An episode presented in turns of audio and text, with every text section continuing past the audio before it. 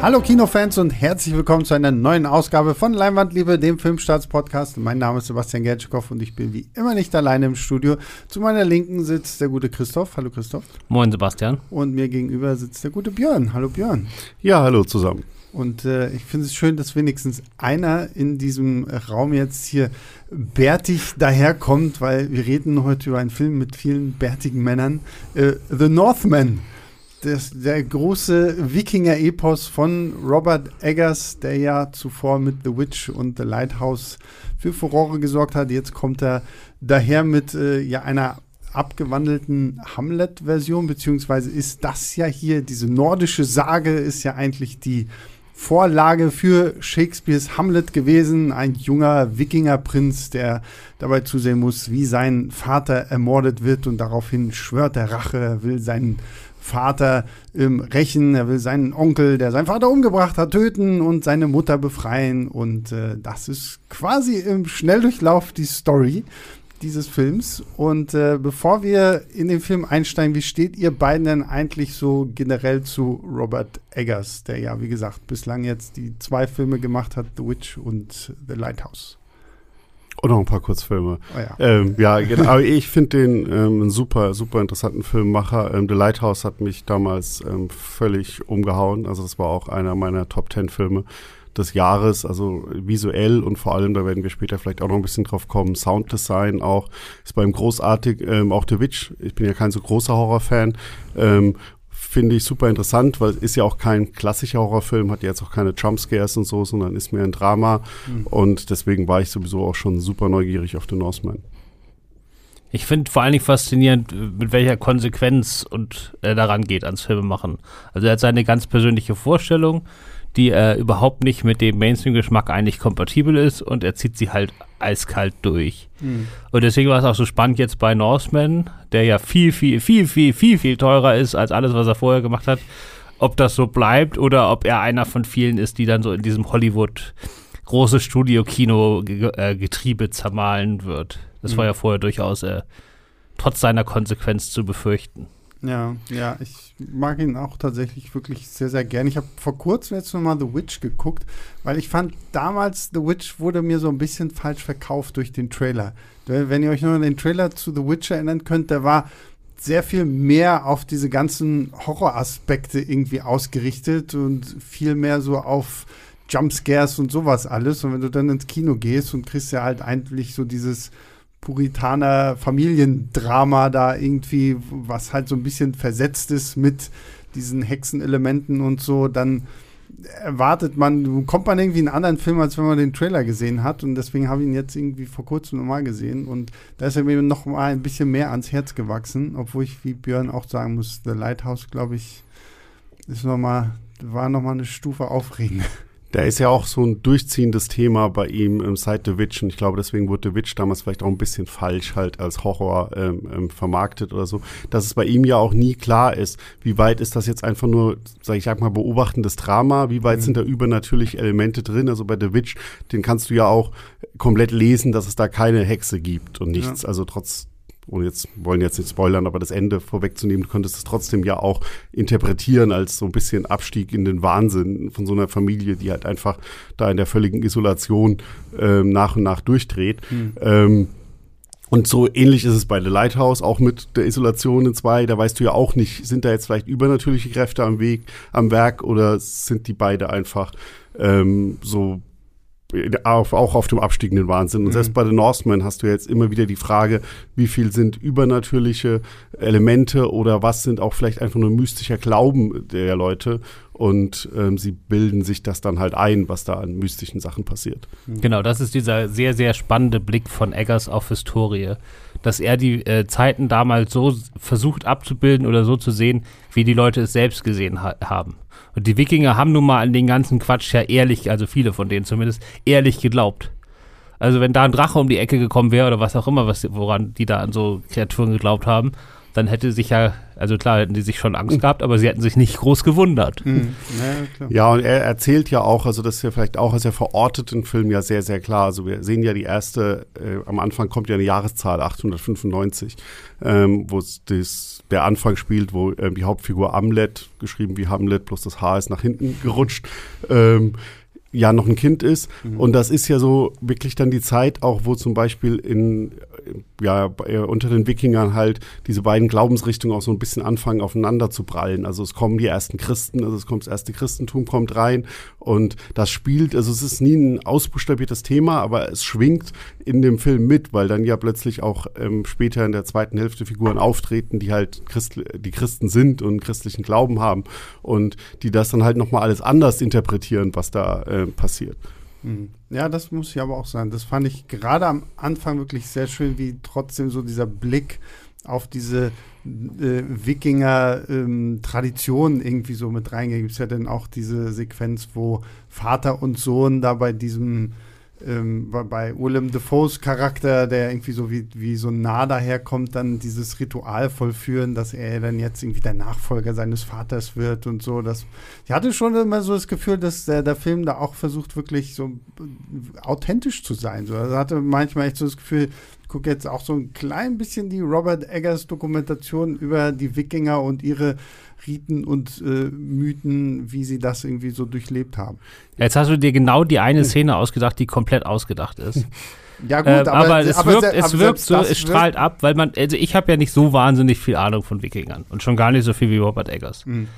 Aber man muss halt sagen, er hat halt wirklich, ich habe ihn letzte Woche getroffen und er hat halt wirklich Quellenforschung betrieben mhm. für den Film. Und zwar an allem vorbei und zwar auch so Meta-Quellenforschung. Das ist für Wikinger super schwierig. Viel schwieriger als bei den Puritanern und The Witch.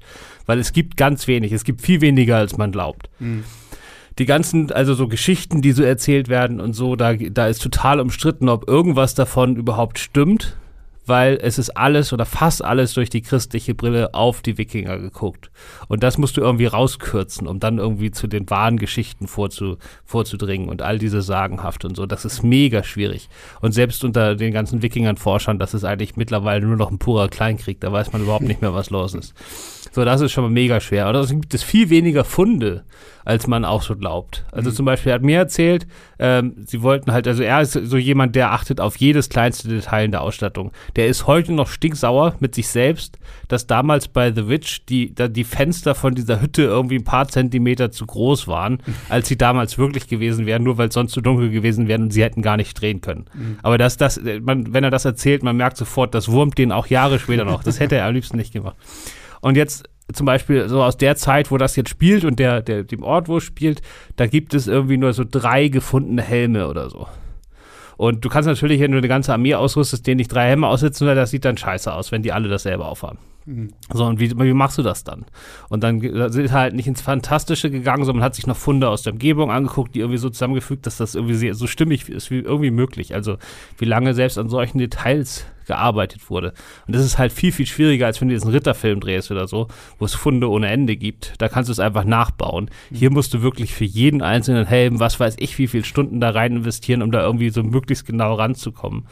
Äh, und das haben sie halt gemacht. Und das verstehe, als jemand, also ich, wenn ich das gucke, weiß ich das nicht. Ich kann das nicht sehen und sagen, oh, das ist jetzt echt. Mhm. Aber man spürt das trotzdem und das schwappt halt in alles über. Das, man Meint, spürt das einfach. Ja.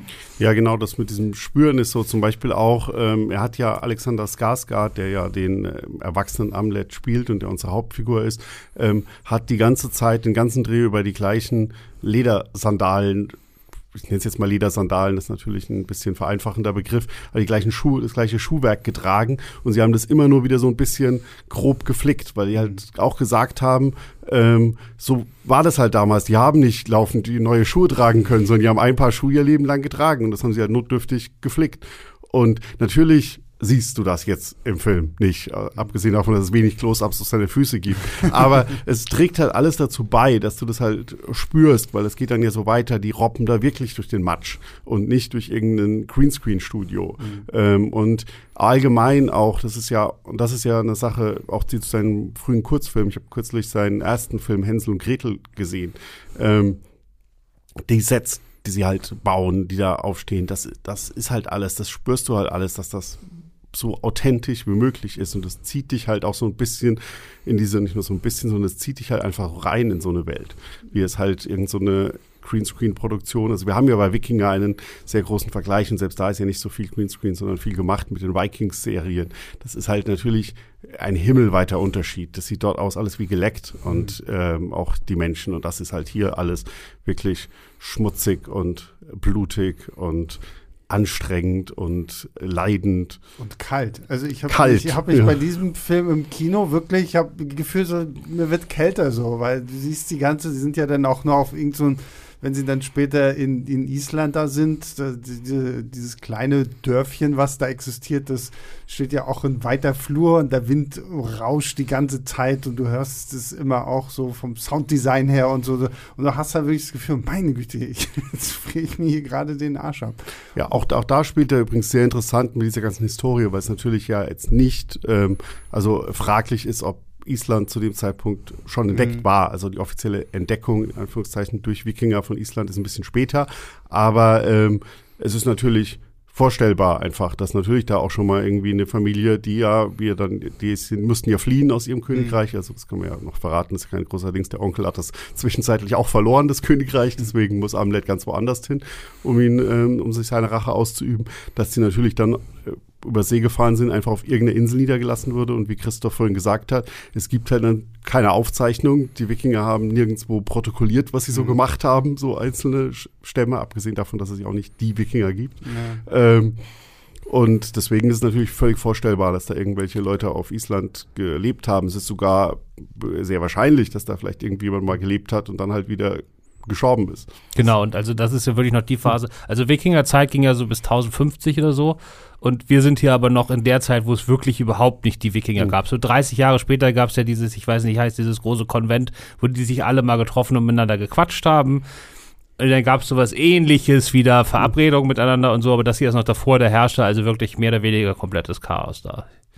Jeder ist rumgegangen, hat äh, alle überfallen und äh, Und das sieht man ja auch, also die Szene, über die müssen wir, glaube ich, auch einfach sprechen, ähm, wo wir das erste Mal den Erwachsenen ähm, Amlet sehen. Dann, da ist ja Teil von so einem wilden Stamm, der irgendwo marodierend durch Osteuropa zieht und ähm, dort halt kleine Siedlungen überfällt. Ähm, das, da sieht man ja, ist ja auch so ein Blick, das ist so ein, so ein ganz, ganz kleiner Stamm irgendwie, die irgendwie halt durch Dörfer ziehen, die Frauen und Kinder entführen und dann halt als Sklaven verkaufen. Und so gibt's dann halt ein bisschen Kontakt mit anderen Wikingern, die wissen, da gibt's halt irgendwie noch den König und so, dem können wir Sklaven verkaufen. Aber es gibt halt nicht diese Masse. Und ähm, ich glaube, der Hauptgrund, wo ich eigentlich sagen wollte, wo ich, weil ich zu dieser Szene überleiten wollte, weil das mit einer der besten Szenen des Films ist. Ja, absolut, unbedingt. Also können wir auch gerne irgendwie mit einstellen. Ich fand schon ja großartig, wenn wir diese, die, die Szene, die noch vor diesem Angriff spielt, die, die am, am Abend vor dem Angriff spielt, so wo die alle um dieses Lagerfeuer rum, so diese halbnackten Muskelmänner da beschmiert mit Matsch und Blut und wie sie dann irgendwie wie Wölfe gegen den Mond heulen und sich dazu Berserkern in Rage bringen und sowas alles so. Da dachte ich schon, ja, okay, das ist geil. Ich glaube, das ist wahrscheinlich auch nichts, was man so bei Vikings oder sonst wo irgendwie sehen würde. Wo ich mir dachte, das, das sind dann halt wieder so die Momente gewesen, wo mir dieses gefühlt so authentische irgendwie gut gefallen hat. Und ich, ich bin immer noch so ein bisschen baff, was Christoph meinte hier, dass man halt tatsächlich eigentlich gar nicht so viel über die Wikinger weiß, wie man gerne meinen möchte, so, weil irgendwie weiß ich, ich habe auch so das Gefühl, alles, was ich über Wikinger weiß, kommt von God of War und Assassin's Creed Valhalla, wo du dir denkst, oh ja, Wikinger, so, ne, es ist halt überall diese tausend Stämme und das funktioniert schon irgendwie und da äh, zeichnet äh, hier The Northman ja doch noch mal ein ganz anderes Bild einfach von dieser Kultur. Und dann geht's ja auch richtig los in der Szene. Das ist die große, erste große Actionsequenz. Sie überfallen dieses äh, Dorf, machen da alles platt. In, mehr oder weniger ist es nicht wirklich in einer Einstellung, aber es ist am Stück gedreht. Also äh, Skarsgård musste da immer vier Minuten lang eine Action-Szene am Stück drehen und das irgendwie 25 Mal. Der war da völlig platt. ähm, ja, also da merkt man halt, Eggers hat nicht nur äh, Wasser erzählt und dieses Authentische als Konsequenz, sondern hat auch eine ganz klare Art, wie er arbeitet. Also er macht vorher den kompletten Film durch als selber als Storyboards. Das heißt, es steht alles fest, bevor die die erste Mal die Kamera einstellen. Und er dreht auch nur das, was man bei einem Film dieser Größenordnung sonst nie macht. Ja, sondern du versuchst am Set, wenn du da schon solche Riesensets aufbaust und da solche aufwendig choreografierten Action-Szenen mit über 100 Leuten drehst, dann versuchst du das mit äh, möglichst 200 Kameras aufzunehmen, damit du dann nachher im Schnitt gucken kannst, mhm. was passiert. Und wenn irgendwas nicht klappt und da ist irgendjemand an der falschen Stelle durchs Bild gelaufen und du hast das nicht gemerkt, dann nimmst du halt eine andere Einstellung. So, und das macht er nicht. Äh, das ist ein Tanz auf der Rasierklinge. Das weiß er auch selber, aber er kann ja davon nicht weg. Äh, so, das ist einfach seins. Und überhaupt diese lange Einstellung und keine Handkameras. Ne? Also nicht dieses wilde, wir machen einfach, wir nehmen die Leute von ganz nah auf, dann sieht das schon nach Action aus, selbst wenn die überhaupt nicht mit dem Schwert kämpfen können, mhm. sondern alles mehr oder weniger in der Totalen. Das heißt, es muss alles stimmen. Die Leute müssen wirklich wissen, was sie da tun, weil man alles sieht und dann am Stück und keiner darf einen Fehler machen und so. Das ist halt wahnsinnig beeindruckend und natürlich haut auch rein, weil mega brutal und äh, ich meine, das ist unser Held und was in der Szene so teilweise passiert. Äh, also die allerschlimmsten Sachen macht er nicht selber, aber er gehört ja schon mit dazu. Ja.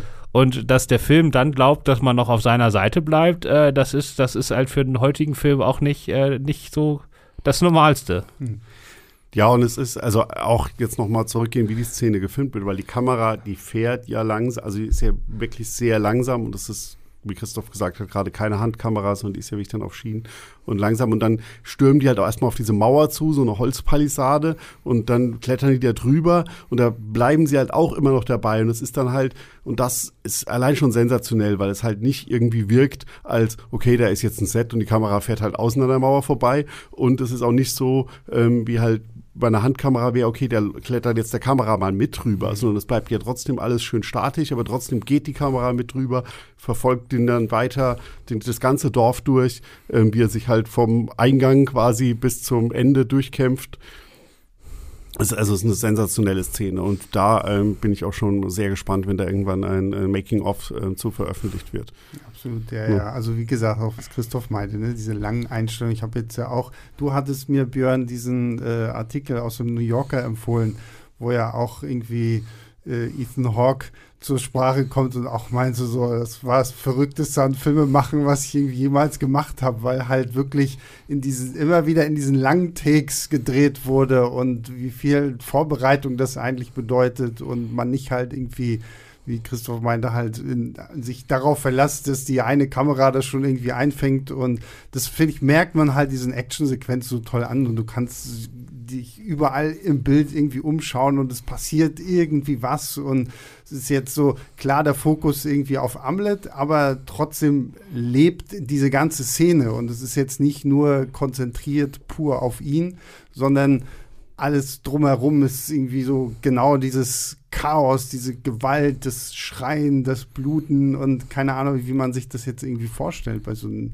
bei so einem Überfall von Wikingern. Ja, und das, das Tolle ist ja, diese Szene muss ja auch, also mit den ganzen Statistinnen und Statisten, weil es passiert halt so viel im Hintergrund, diese anderen Wölfe, ähm, mhm schlachten da ja reihenweise ähm, die, die, Frauen und Kinder und halt vor allem natürlich die Männer ab.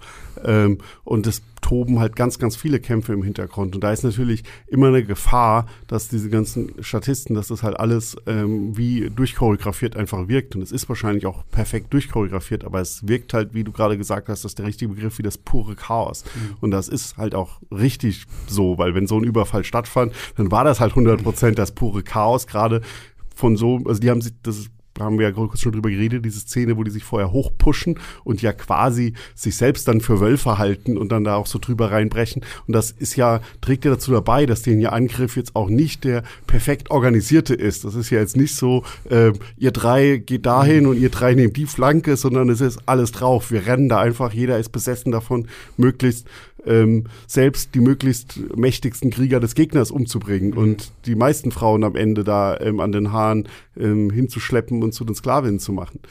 Mhm. Ähm, das ist ja dann quasi auch so der, der Augenblick, wo ähm, Amlet auf Olga trifft, gespielt von Anja Taylor-Joy, die ja, man weiß ja auch, sie ist eine Seherin, Hexe, so, also das wird ja auch äh, finde ich, schön offen gelassen, so was sie jetzt denn hier so wirklich ist. So ein bisschen die äh, Wikinger Ophelia für, für den Hamlet, die da auch irgendwie an seiner Seite ist. Und das ist ja dann quasi auch so ein bisschen für Hamlet dieser Punkt, wo, wo sie, wo ihm nochmal deutlich wird, so, okay, ich habe jetzt in dieser ganzen Zeit den, den Schwur an meinen Vater vergessen. Und dann geht ja eigentlich so diese richtige Story erst los. So, wir brauchen jetzt, ich komme wieder zurück auf meinen der Rache, ich muss jetzt wieder meinen Onkel finden und dann landen wir ja, wie wir vorhin schon gesagt haben, in, in Island, so dass man halt wirklich so ein bisschen hat vorher so, so dieses pure Wikinger-Feeling und dann gehen wir rüber mehr so in diese persönliche Rache-Story. Wie fandet ihr so diesen Wechsel, so diesen leichten Wechsel des Films in die ich Richtung. würde ganz kurz noch gerne einen Schritt zurückgehen, ja. weil ich gerade diese Olga-Einführung auch wieder sehr, sehr spannend finde, weil die passiert nicht im Vordergrund, mhm. sondern ähm, es passiert was anderes rund um Amlet im Vordergrund und man sieht im Hintergrund, wie ein anderer von ähm, Amlets ähm, Stamm ähm, mit dieser Olga konfrontiert wird mhm. und ähm, sie so tut, als ja, ich ergebe mich so ein bisschen in die Richtung und Dings und dann halt ähm, so ein Brot auch ähm, ist es, glaube ich, in der Hand hat und dann versucht, diesen ähm, ja. drei Meter größeren, übertrieben, also Wikinger da umzubringen. Ähm, und das fand ich halt auch sehr interessant, dass das gar nicht der Fokus des Bildes ist, sondern es passiert im Hintergrund. Und Amlet kriegt in dem Moment da ja noch gar nicht so viel mit. Er nimmt ihr so richtig das erste Mal Notiz von ihr, wenn sie dann später auf dem Boot gemeinsam ähm, auf dem Weg nach Island sind. Mhm. Das fand ich noch, auch noch ein sehr, sehr interessantes interessante Wahl, das halt so zu machen und so quasi, das ist ja die zweite Hauptfigur des Films, ähm, einzuführen.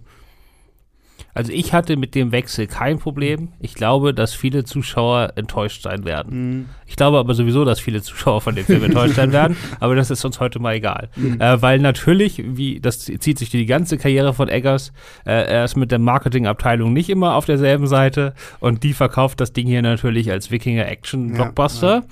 Und äh, das ist ja nur 20 Minuten lang. Genau, ja. ja. Und danach äh, wird es eine sehr viel kleiner, äh, spielt dann wirklich nur noch in so einem Mini-Dorf irgendwo im Nichts auf Island.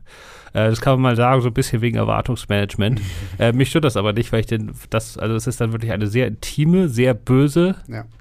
Äh, Rachegeschichte. Und äh, dann geht es noch mehr so ins dieses, dieses Mythologische von allen Seiten da reinschwappt. Ähm, und es wird, wie gesagt, ähm, in den ersten Testvorführungen, die noch nicht so gut ausgefallen sind, haben sich ja, du hast den Artikel ja auch gelesen, haben sich ja Leute darüber beschwert, dass man den Film irgendwie nur verstehen könnte, wenn man vorher das Wikinger-Brauchtum äh, studiert hat. Äh, mhm. ich bin ja der Meinung, dass wenn man den Film guckt, man äh, gut das Gefühl kriegt, dass man in sicheren Händen ist und vielleicht gar nicht Absolut, alles ja. verstehen muss, sondern man muss es einfach spüren. Mhm. Und so, ähm, das, das funktioniert da noch besser, finde ich. Das finde ich super, weil man glaubt das bei diesem Ort sofort, dass da Geister wohnen oder Götter oder was weiß ich, weil einfach diese Imposanz von diesen Naturbildern da so gewaltig ist, mhm. da muss es irgendwas Göttliches geben.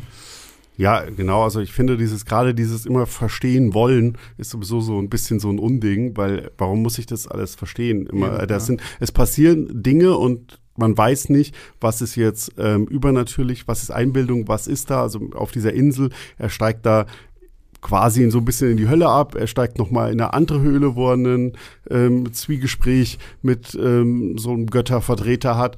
Ähm, ob das jetzt alles wirklich da ist, ob es diese Höhle da gibt oder so, also und was das bedeutet, brauche ich eigentlich gar nicht zu verstehen, sondern ich kann das halt einfach erleben in diesem Film. Und ja. das macht halt Eggers auch wirklich großartig, dass ich das halt einfach schaffe, dass mich das mitreißt und ich das einfach ähm, ja, genau, dass mich das auch beschäftigt und dann kann ich auch nach dem Film meine ganz eigene Interpretation dazu machen, weil da gibt er ja auch viel hin. Also man kann den mhm. Film wirklich sehr, sehr unterschiedlich, ich weiß nicht, ob wir am Ende noch einen kleinen Spoilerteil machen, gerade wenn es rund um die Rache geht, da kann man auch sehr viel, finde ich, sehr, sehr ähm, unterschiedlich lesen und das finde ich eigentlich viel interessanter, als dass er mir da jetzt erklärt, was da genau vor sich geht. Nee, ja, von allem ist, glaube ich, so diese Kultur, dass wir mittlerweile so viele Filme und Serien haben, wo halt einfach alles tot erklärt wird, so, ne? wo man nicht einfach nur mal zeigen kann und dann bist du als Zuschauer halt selbst gefordert, dir da irgendwie so einen Reim drauf zu bilden. Und als ich diesen, ich werde den Artikel übrigens mal hier äh, unter dem Podcast in die, die Shownotes packen, dann könnt ihr euch den auch durchlesen.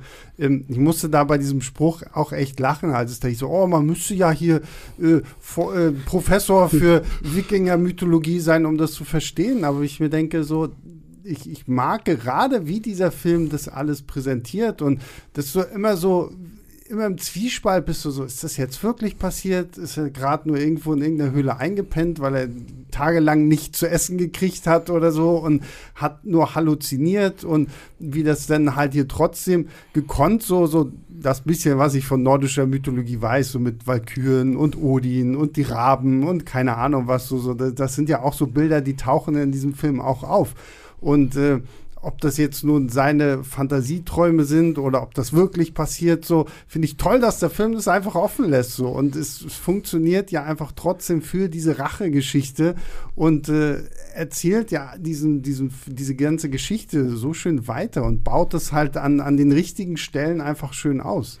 Ja, der, die Valkyren-Szene ist ja das ein bisschen, glaube ich, das einzige Mal, wo Eggers das ein bisschen selbst kommentiert, dieses, mhm. äh, diesen Zwiespalt, weil es gibt so eine Valkyren-Szene. Ähm, wer unsere ähm, Schwesterseite Moviepilot liest, hat wahrscheinlich das Bild schon gesehen, weil ich glaube, ich nutze das bei jedem Norseman-Artikel, mhm. ist auch ein sehr geiles Bild.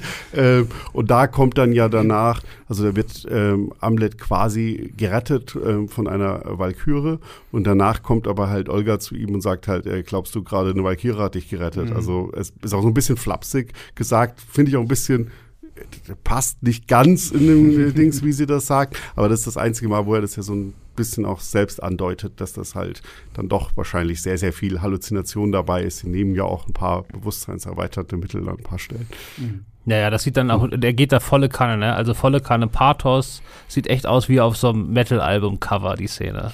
Geil. ja, die super, Szene, die Szene ist super. Es ist, es ist, es ist großartig. Also ich finde all diese, ähm, also wir, wir auch nochmal ganz zurückgehen an den Anfang, wenn der, wo der kleine Amlet äh, mit seinem Vater, mit Ethan Hawke in diese Höhle äh, einsteigt und quasi dieses bisschen ähm, Übergabezeremonie, dann nehmen sie ja auch irgendwelche Sachen zu sich, mhm. die so ein bisschen Bewusstseinserweiterung sind. Und es ist dann auch so eine Art Drogenrausch. Dann fliegen sie da halt auch so ein bisschen rum und das sieht halt auch schon Hammer aus. Und mhm. das potenziert sich später einfach immer noch weiter. Also da wird es ja. auch immer wieder abgefahrener schöne SM-Uniform-Szene da, auf, also wenn die da alle Speed genommen haben.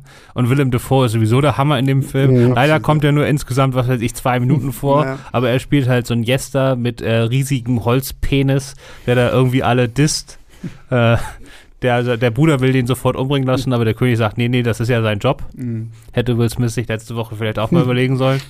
aber ja. Ähm, ja, das ist, äh, ich habe Eggers gefragt und auf der Blu-ray wird es extra Szenen mit Willem Dafoe geben. Sehr gut, es gibt immer mehr Willem Dafoe. Aber wie gesagt, ich, ich finde bei diesem Film, da hat so alle äh, Kästchen abgehakt, die ich mir eigentlich irgendwie bei so einem, bei so einem Wikinger-Film von, in dem Ausmaße vorstelle. So dieses authentische, aber gut gemixt mit diesen Fantasy-Elementen und halt einfach der, der interessanten Rache-Story und natürlich gepaart mit einem sehr, sehr coolen Cast. Also wir haben ja schon über ähm, Anja Taylor-Joy und äh, Alexander Skarsgård gesprochen, der ja wirklich ein Tier ist. Ich habe mal geguckt, der ist etwa so groß wie ich, also ich glaube auch so 1,95, aber halt hat einfach mal irgendwie das dreifache Kreuz von mir so und ich, ich finde, er hat halt auch diese Wikinger-Präsenz, so wie ich mir so den archetypischen Wikinger vorstelle, wenn man mich jetzt fragt, Sebastian, wie sieht für dich ein Wikinger aus?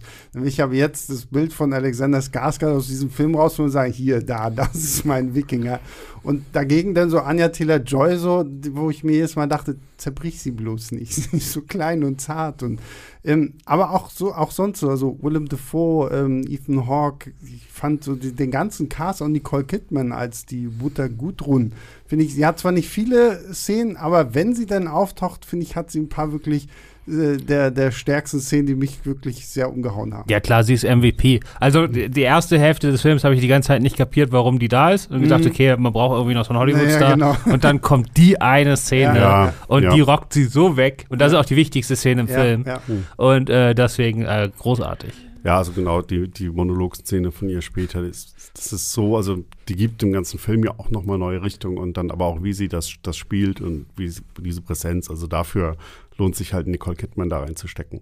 Ähm, ich fand bei den ganzen ähm, Lobhudelei über die Schauspielerin, ähm, Claire Bang, der den Onkel spielt, mit dem hatte ich so ein bisschen meine Probleme, weil ich dachte, da hätte es dem Film ähm, geholfen, wenn diese Figur ein bisschen charismatischer gewesen mhm. wäre.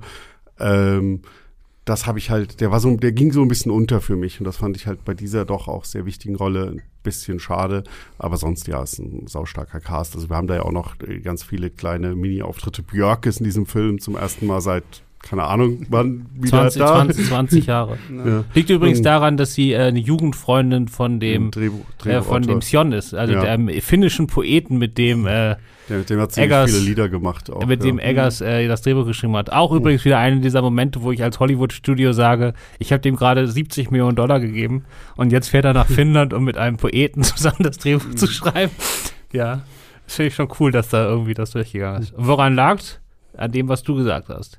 Äh, also er ist ja da hingekommen und hat gesagt, ich will jetzt hier Wikinger machen und dann ähm, hat die Marketingabteilung gesagt, yes, Wikinger sind gerade super angesagt. Mhm, genau. äh, Viking, Vikings geht ab, das, Computerspiele gehen alle ab, mach mal. Mhm. Und jetzt kriegt, kriegen alle den echten Wikinger-Film äh, und überhaupt müssen sich erstmal aus dem ganzen Quatsch befreien, den sie die letzten Jahre vorgesetzt bekommen haben. Und ich glaube, dass das vielen nicht gelingen wird, aber es lohnt sich auf jeden Fall mal, das zu versuchen.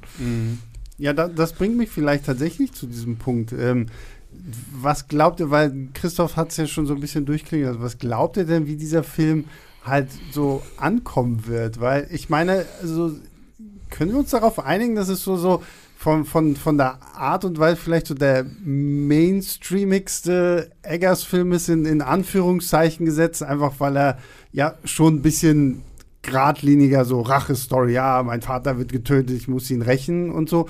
Aber jetzt gerade auch, weil wir so viel diese Serien, Vikings und, und andere Sachen hier, die ganzen Spiele und sowas, also wie glaubt ihr, werden die Leute so diesen Film aufnehmen? So, wird es da dann doch irgendwo die Probleme geben, dass man sagt, so, okay, viel zu wenig Action, die labern viel zu viel? Na, es ist halt immer die Frage, also hauptsächlich, wenn man wissen will, wie es beim normalen Publikum ankommt, dann ist immer die Frage, wie groß ist der Spalt zwischen Erwartungshaltung und dem, was sie hier kriegen. Weil über Überraschung, dass Leute wirklich was ganz anderes vorgesetzt bekommen, als sie erwarten und das trotzdem gut finden, das kommt fast nie vor. Und diese, diesen Spalt wird es auf jeden Fall geben. Er wird ein bisschen kleiner sein. Also man, The Witch hat ja damals hundsmiserable Publikumskritiken bekommen. Einfach weil Trailer hat gesagt Horrorfilm und sie haben jetzt nicht diesen typischen Jumpscare-Horrorfilm geguckt. Jeder dieser Horrorfilme, äh, die drei Jumpscares haben und sonst der letzte Dreck sind, weißt du, die, die wir in Grund und Boden, über die wir nicht mehr reden würden, weil die so scheiße sind, die haben alle noch okay Zuschauerbewertungen, weil die Zuschauer genau das bekommen haben, was der Trailer ihnen versprochen hat. Äh, selbst solche Meisterwerke wie Drive haben ja eher schlechte Publikumsbewertungen bekommen, einfach weil der Trailer hat gesagt Fast and Furious und der Film war halt was anderes. Ne? So, dann kam Lighthouse, da war das Problem deutlich geringer, weil schwarz-weiß, es war klar, dass das ein Zwei-Personen-Stück auf einer Insel ist. So, da sind halt auch nur die richtigen Leute in Anführungszeichen reingegangen und dann kam der natürlich auch gut an. Und jetzt ist es halt so ein bisschen in der Mitte. Mhm. Also ich glaube, der Trailer äh, muss ja, ich meine, das Ding hat jetzt, der hatte 65 Millionen Budget, es hat 95 gekostet wegen Corona, das hat es nochmal um die Hälfte teurer gemacht. Äh, die müssen ja voll auf Mainstream-Publikum gehen. Klar. Und das wird den Film wahrscheinlich eher nicht mögen. Ja, also ich, ähm, Drive wäre auch der erste, ähm, der mir so ein bisschen eingefallen wäre. Natürlich komplett anderer Film, aber wer halt in Drive geht und halt Fast and Furious erwartet, der wird dann auch am Ende vielleicht sagen, was ist das für ein Schrott. Ähm, und natürlich ist es, wer jetzt ähm, in Norseman geht und ähm, Vikings Valhalla 2 erwartet, wird dann vielleicht auch ähm, enttäuscht sein. Und ich bin schon sehr, also er wird natürlich, gerade dadurch, dass du beim Mainstream-Publikum ähm, groß preisen wirst, der wird es ja viele geben, die sagen, was war das für ein Schrott. Ähm, äh, ich bin mal allgemein gespannt, ähm, auch nicht jenseits des Publikums. Wir waren ja in der Pressevorführung gemeinsam und ich bin wirklich nahezu als letzter oder glaube sogar als allerletzter aus dem Kino rausgekommen, weil ich auch noch relativ lange saß und dann auch noch mal kurz auf Toilette war und dann bin ich halt zur Pressebetreuerin, die fragen dann ja mal ab, wie fand ihr den Film? Und dann habe ich halt gesagt, ja, äh, er hat mich halt umgehauen und dann hat sie so gemeint, Ah, Gott sei Dank, du bist erst nach dem Christoph Petersen der zweite, mit dem ich, äh, der jetzt wirklich richtig positiv rauskommt. Ähm, und jetzt schreibt ihr noch beide fürs gleiche Video, da gibt es nur eine positive Kritik. Äh, und auch da haben ihn ja scheinbar sehr, sehr viele, ähm, also auch sehr viele von der Kritik nicht gemocht. Jetzt kamen die Stimmen aus England, USA, die ersten Twitter-Stimmen sind immer ein bisschen so mit Vorsicht zu nehmen, die waren wiederum sehr, sehr überwältigt.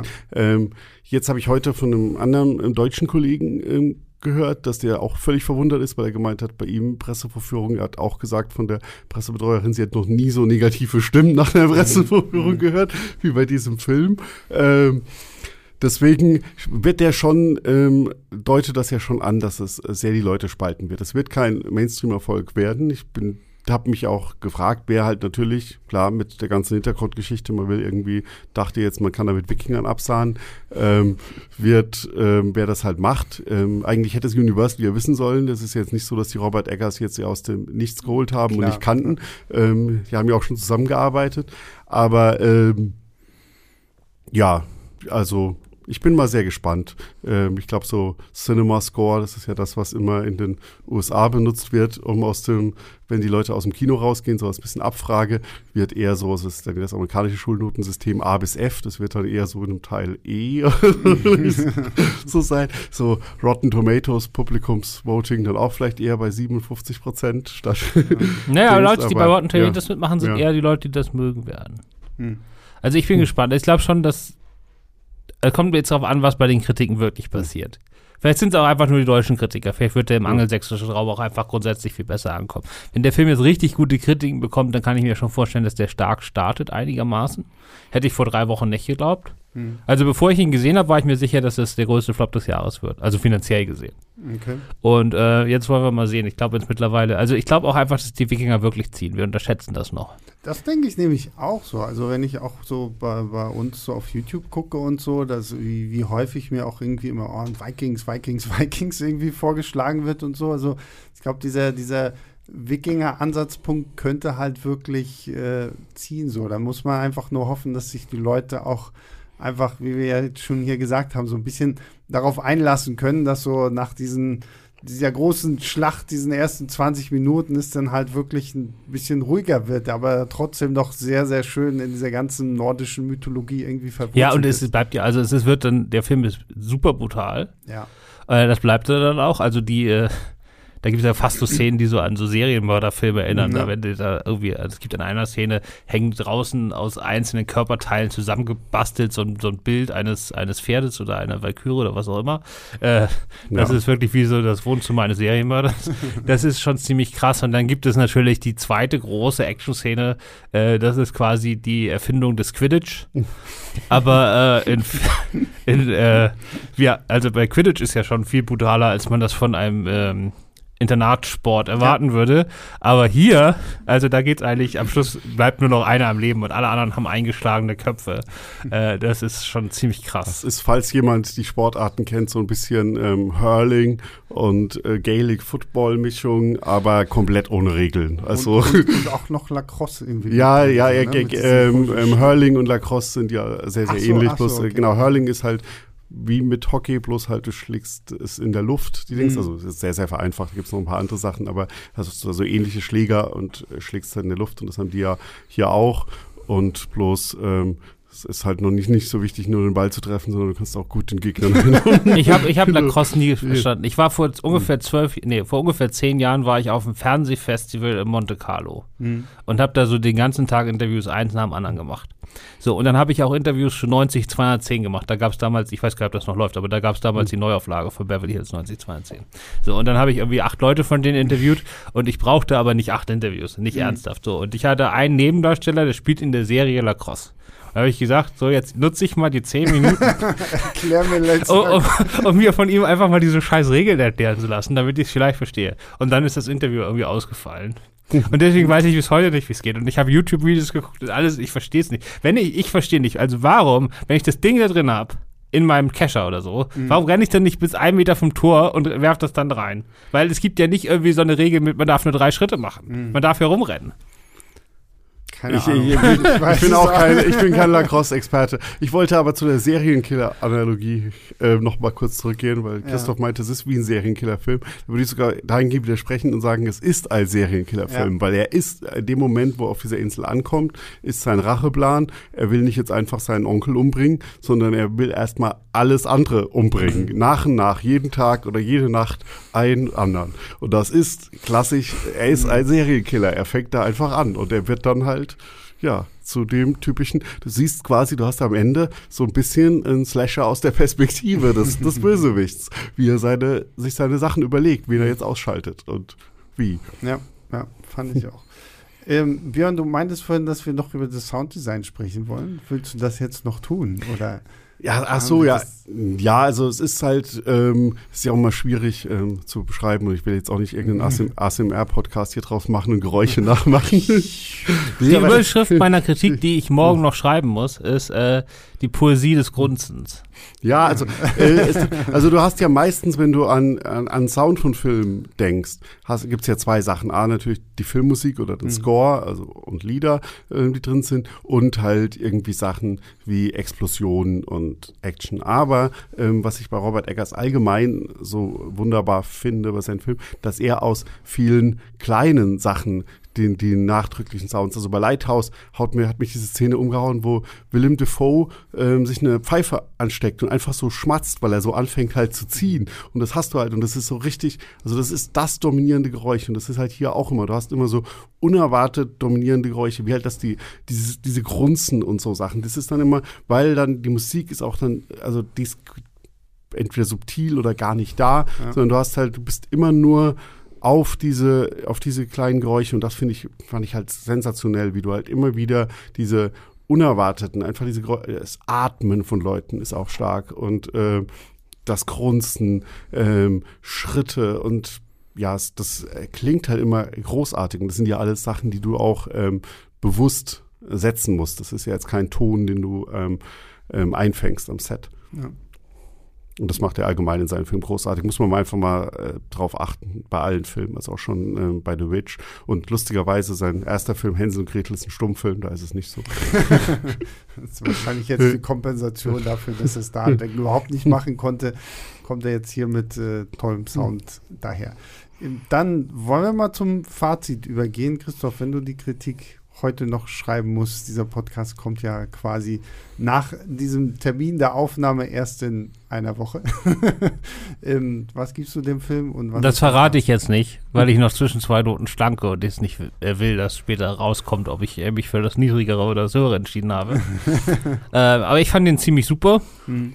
Ähm, ich fand ihn vielleicht nicht ganz so gut wie The Lighthouse. Ähm, ja, ich habe am Anfang ein bisschen gebraucht, um reinzukommen, aber dann, also wie gesagt, äh, es ist einfach ein wickiger Film, wenn man ihn noch nie gesehen hat. Mhm. Es ist absolut bildgewaltig, archaisch. Ich liebe es, wie er Mythologie und, und äh, Historie zusammendenkt, ohne da irgendwelche Grenzen einzuziehen. Also es ist nicht so wie was weiß ich bei dem Marvel-Tor-Film, wo du zwar die beiden Welten hast, aber die aufeinander prallen, mhm. sondern die sind hier zusammengedacht, einfach so ganz natürlich, als ob das eins ist und mhm. nicht irgendwie irgendwelche widerstreitenden Dinge. Das hat mich total fasziniert. Äh, ich bin der Meinung, wenn man Kinofan ist, dann muss man, das ist das einer der Filme, die man dieses Jahr im Kino sehen muss. Absolut. Ähm, einfach mal, weil man auch im Jahr 2022 nochmal was Neues entdecken kann. Äh, kommt ja selten genug vor. Ähm, Gerade auf dieser Größenordnung mit so viel Geld, das da reingeflossen ist. Ob es dann am Schluss floppt oder nicht, ist mir scheißegal. Ich freue mich erstmal einfach, dass das für irgendwas Spannendes ausgegeben wurde, statt irgendeiner 15 Blockbuster. Und äh, ja, auf jeden Fall äh, sehr positiv. Dann ja, ähm, also man hat es ja, glaube ich, auch über den Podcast jetzt schon gemerkt, dass mich der Film beeindruckt hat und ich habe es auch dreimal gesagt. Ähm, und ähm, ja, ich möchte gar nicht mehr so viele Worte äh, machen. Einfach eine Sache noch sagen, dass es eine kleine Schwäche noch gibt gen, gen Ende. Finde ich ein bisschen zu ähm, überhastet erzählt. Da gab es noch ein paar Momente, wo ich gedacht habe, okay, da wären fünf, zehn Minuten mehr Laufzeit noch gut gewesen. Und insgesamt auch ein bisschen schwächer als The Lighthouse. Ich gebe vier Sterne.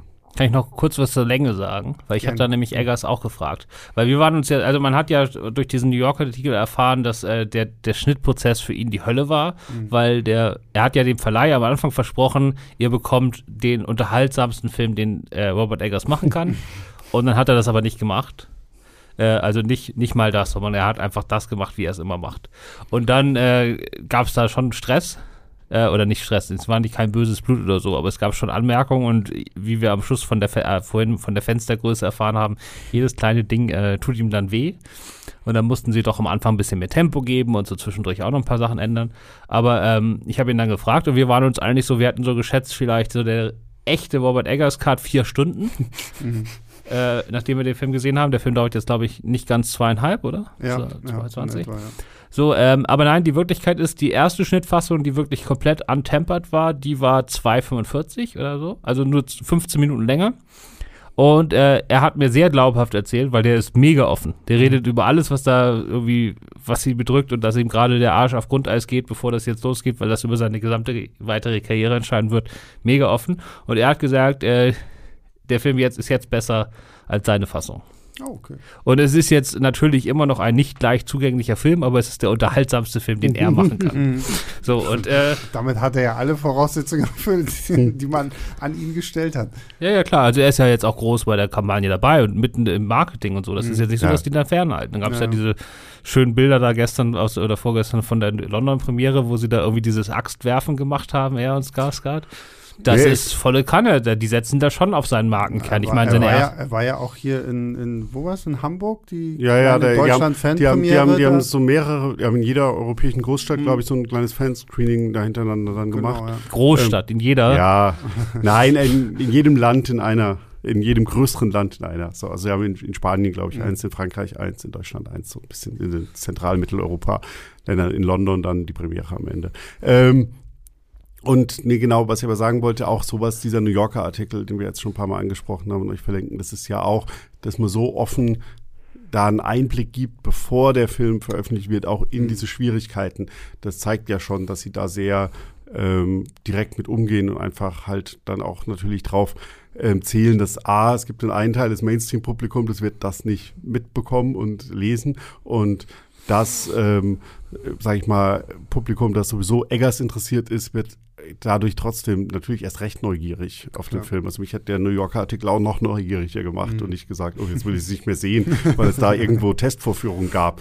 Und auch, sorry, letzter Satz dazu, es ist ja per se auch nicht schlecht, wenn der Regisseur Feedback bekommt und nicht vielleicht äh, immer seinen ungefilterten Cut abgibt. Also ich glaube, sehr viele Jahre Filmgeschichte, man hat immer nur die Beispiele, wo es dem Regisseur weggenommen wurde und hinterher gab es einen Director's Cut oder so. Aber nahezu jeder Film wird ja mit ähm, Feedback gemacht Mhm. und von Produzenten oder halt mittlerweile auch vom Testpublikum. Und es ist oft nicht zum Nachteil, dass der Regisseur vielleicht nochmal denkt, er schneidet da nochmal ein bisschen was weg oder verleiht dem nochmal ein bisschen mehr Tempo oder es muss da vielleicht nochmal was nachgedreht werden. Ja, und das Gegenteil ist Netflix. Wir lassen die Regisseure machen, was sie wollen und jeder Film ist eine halbe Stunde zu lang. ja, so in etwa. Ähm, ich gebe auch vier Sterne. Also, und ich, wir haben jetzt, glaube ich, wirklich alles gesagt, was wir zu diesem Film sagen wollten. Deswegen wiederhole ich mich da nicht nochmal. Ich, wie gesagt, ich hab, war von, von Minute eins an, ich war voll drin. Ich, ich habe das echt gefeiert. Irgendwie, es hat einfach sau viel Spaß gemacht. Also, das ist, da gehe ich mit Christoph, das ist definitiv irgendwie so ein Film, den man dieses Jahr gesehen haben muss. Und das auch im Kino auf einer großen Leinwand mit einem guten Soundsystem, weil das, das, das gehört sich einfach so. So, damit sind wir durch. Ähm, Christoph, vielen lieben Dank, dass du heute hier warst. Gerne. Björn, vielen lieben Dank, dass du dir die Zeit genommen hast, Das war hier mir zu eine sein. Freude. Und äh, größter Dank geht natürlich an alle da draußen, die Woche für Woche zuhören und äh, mit uns hier Filme zelebrieren. Das freut uns natürlich sehr. Bewertet uns bei Spotify oder bei der Apple Podcast App, damit wir noch ein bisschen mehr Reichweite erlangen. Und oder schickt uns eine Mail an leinwandliebertfilmstarts.de. Über euer Feedback freuen wir uns natürlich auch wie immer. Und ja, wir hören uns nächste Woche wieder. Dann mit ne, nee, gar nicht wahr. Ich weiß gar nicht, wie wir in der Chronologie sind. Deswegen sage ich jetzt erstmal nicht, welcher Film nächste Woche kommt. Sonst verplapper ich mich noch und erzähle über einen Film, der, über den wir schon gesprochen haben. Äh, ja, wir hören uns nächste Woche wieder. Bis dann. Macht's gut. Ciao, ciao. Ciao. Tschüss. Ja, cool. Ich weiß es auch nicht. Ist dann, ist dann Leinwandliebe und Sebastians 5 Minuten sind Filmstarts-Podcasts der Webedia GmbH. Moderation und Schnitt Sebastian Gertschikow. Produktion Tobias Meyer, Monique Stibbe und Nina Becker. Die Songs Take a Chance und Easy Jam im Intro und Outro kommen von Kevin McLeod. Die Links zur Musik und zur Lizenz findet ihr in den Shownotes.